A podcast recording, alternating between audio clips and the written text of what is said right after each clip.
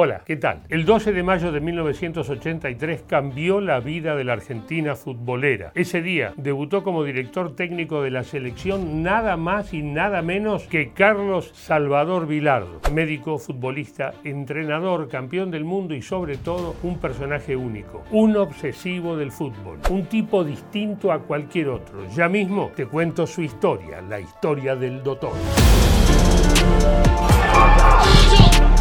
Carlos Salvador Vilardo nació el 16 de marzo de 1938 en Buenos Aires. Empezó a trabajar siendo muy chico, vendía frutas y flores en el mercado del abasto. Rápidamente mostró su pasión por el fútbol y entró como juvenil en las inferiores de San Lorenzo de Almagro. Cuando terminó la escuela alternó los entrenamientos con las horas de facultad. Quería ser médico ginecólogo. No nos veíamos casi nunca, era muy poco porque él tenía tiempo. A la mañana se iba a entrenar, a la tarde se iba al hospital y bueno, así fue su vida hasta que se recibió recibió. Beckenbauer debe tener más título que vos. No.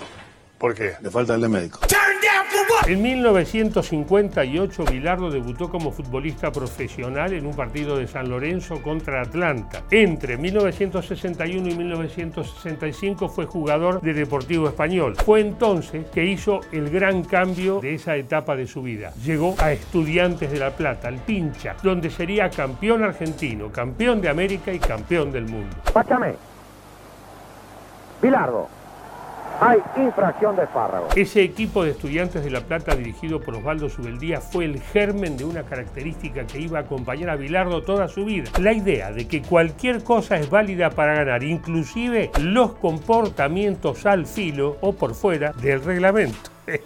En esa época jugaba en primera y hacía la residencia. Con las dos cosas no podía, por eso la mezclé.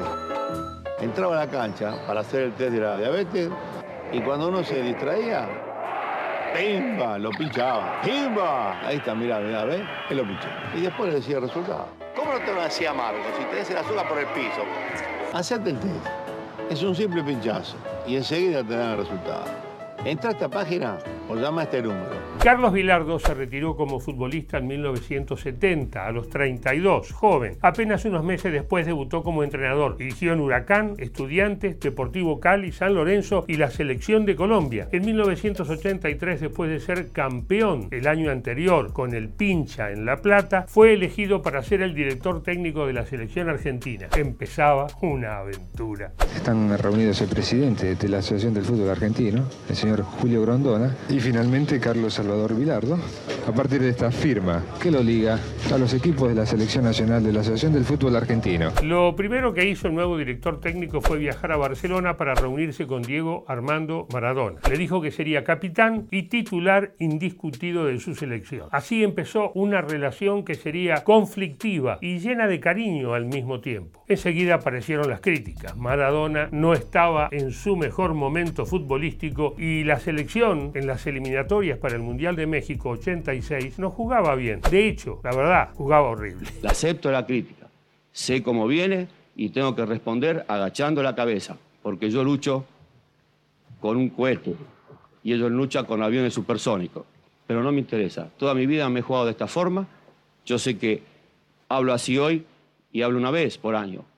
Ellos hablan 360 días por año y entonces me puede perjudicar, me puede costar la carrera. Dos años, desde 1983, que Bilardo asumió como técnico de la selección, hasta el 86, cuando se jugó el Mundial, fueron terribles para él y también para su familia. No solo las críticas eran despiadadas, sino que el apellido Bilardo era directamente mala palabra. Mi hija iba a la escuela secundaria y no la llamaban Bilardo, la llamaban Daniela.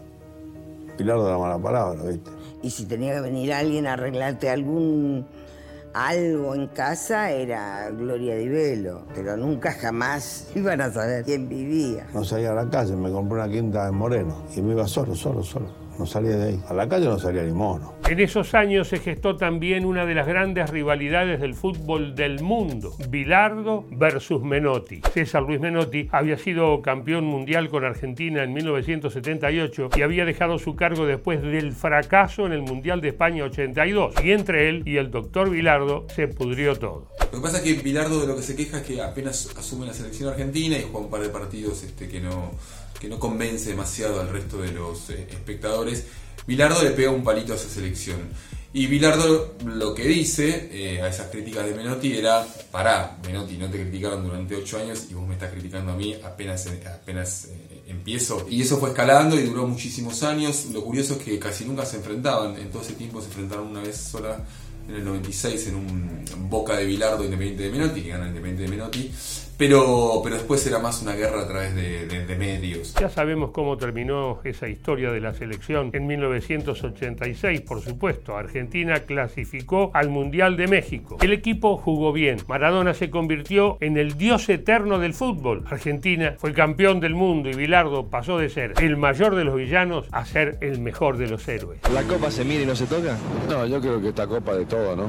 Es algo lindo que hemos logrado y yo creo que es para todos. Han ingresado los jugadores del seleccionado nacional al Salón Blanco de Casa de Gobierno. Con Carlos Salvador Vilardo a la cabeza, mientras la plaza estalla en un solo grito. Ese mundial, además de ser la consagración definitiva de Bilardo como director técnico, dejó para siempre un anecdotario infinito acerca de sus cábalas para ganar. Si había sonado un teléfono en el vestuario en el día del primer partido, tenía que sonar un teléfono siempre. El micro del equipo tenía que llegar siempre a la misma hora y al mismo semáforo, y así durante el resto de su vida. Bueno, Bilardo seguiría siendo igual de cabulero. Espera Bilardo, muy paciente. Más de cinco minutos estuvo el doctor con todos los suplentes esperando que salga el equipo de JJ.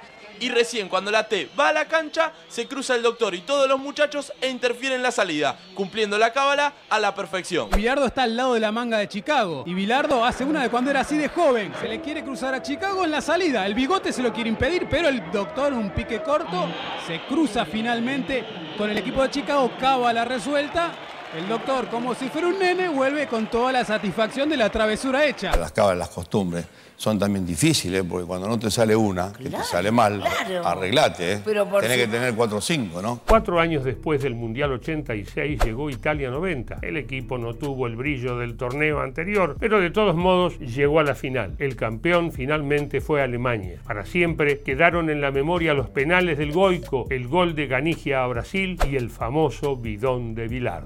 Del rival no se toma absolutamente nada, no se come absolutamente nada nada, es nuestro rival. Y bueno, si el rival vino y tomó agua de la nuestra, se equivocó. Y Branco vino y se agarró su botella y se tomó.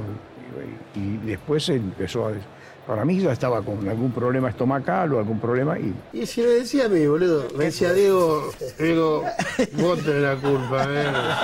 Y venía a tomar baldo, venía a tomar todo lo bueno, ¿viste? Y yo decía, que todo, que todo. Después de ser subcampeón del mundo, Bilardo dejó la selección. Se terminaban siete años inolvidables, increíbles. En 1992 dirigió al Sevilla de España, donde volvió a cruzarse con Maradona, y en 1996 fue técnico de Boca. En los años siguientes fue entrenador de estudiantes, comentarista deportivo, secretario de deportes de la provincia de Buenos Aires y finalmente fue manager de la selección argentina. En el año 2009, con Diego como director técnico, Argentina clasificó al Mundial de Sudáfrica y Bilardo, que estaba peleado con el 10, regaló una de sus escenas más icónicas. La agarro a Carlos así del hombro y lo tiro y le digo, ustedes dos no pueden estar peleados. Y ahí Diego se soltó, lo abrazó, lo alzó.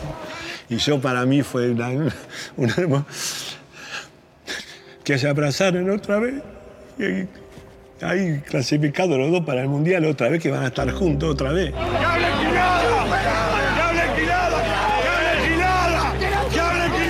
Los últimos años, por su edad y su salud, Carlos Vilardo se fue alejando del fútbol profesional. Así empezó a agrandarse su leyenda. El bilardismo excedió el fútbol y para mucha gente se volvió una forma de vida. Polémica, incómoda, inquietante, pero una forma de vida particular al fin. En febrero de 2022 se estrenó la serie Bilardo, el doctor del fútbol, que cuenta con detalles y emoción muchos de los momentos más importantes de la vida de Carlos Salvador. Uno de los ejes de la serie es la obsesión de Bilardo por el fútbol, la manera en que su locura lo alejó de otros aspectos de la vida. Primero fue muy difícil convencer a la familia para poder hacer este documental. Accedimos al material de, de, Bilardo, de Carlos, a su biblioteca, que la verdad que era un quilombo, estaba desparramada por todas partes y, y no fue fácil dar con ese material, visualizarlo, digitalizarlo y elegir para mí, particularmente siendo hincha de Estudiantes de La Plata y conociéndolo, fue particularmente lindo. La palabra que más suena en las devoluciones es la palabra emoción. Y el fútbol es emoción, pero acá la emoción tiene que ver con haber conocido a este tipo un poco más y todo lo que dejó de lado para lograr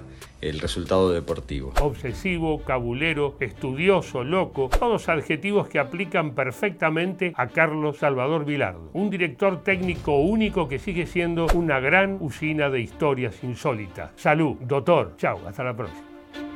Yo dije una vez, me olvidé de vivir. Viví para el fútbol y para la medicina. Vamos. A mí me ponía mal que diga eso, pero porque yo sentí que no se olvidó de vivir, que vivió todas, porque vivió su pasión y vivió su familia. De tanto querer ser en todo el primero, me olvidé de vivir los detalles pequeños. Les hablo para recordarles a todos ustedes que hace 35 años fuimos campeón del mundo y quería festejarlo con todos ustedes. Me olvidé de vivir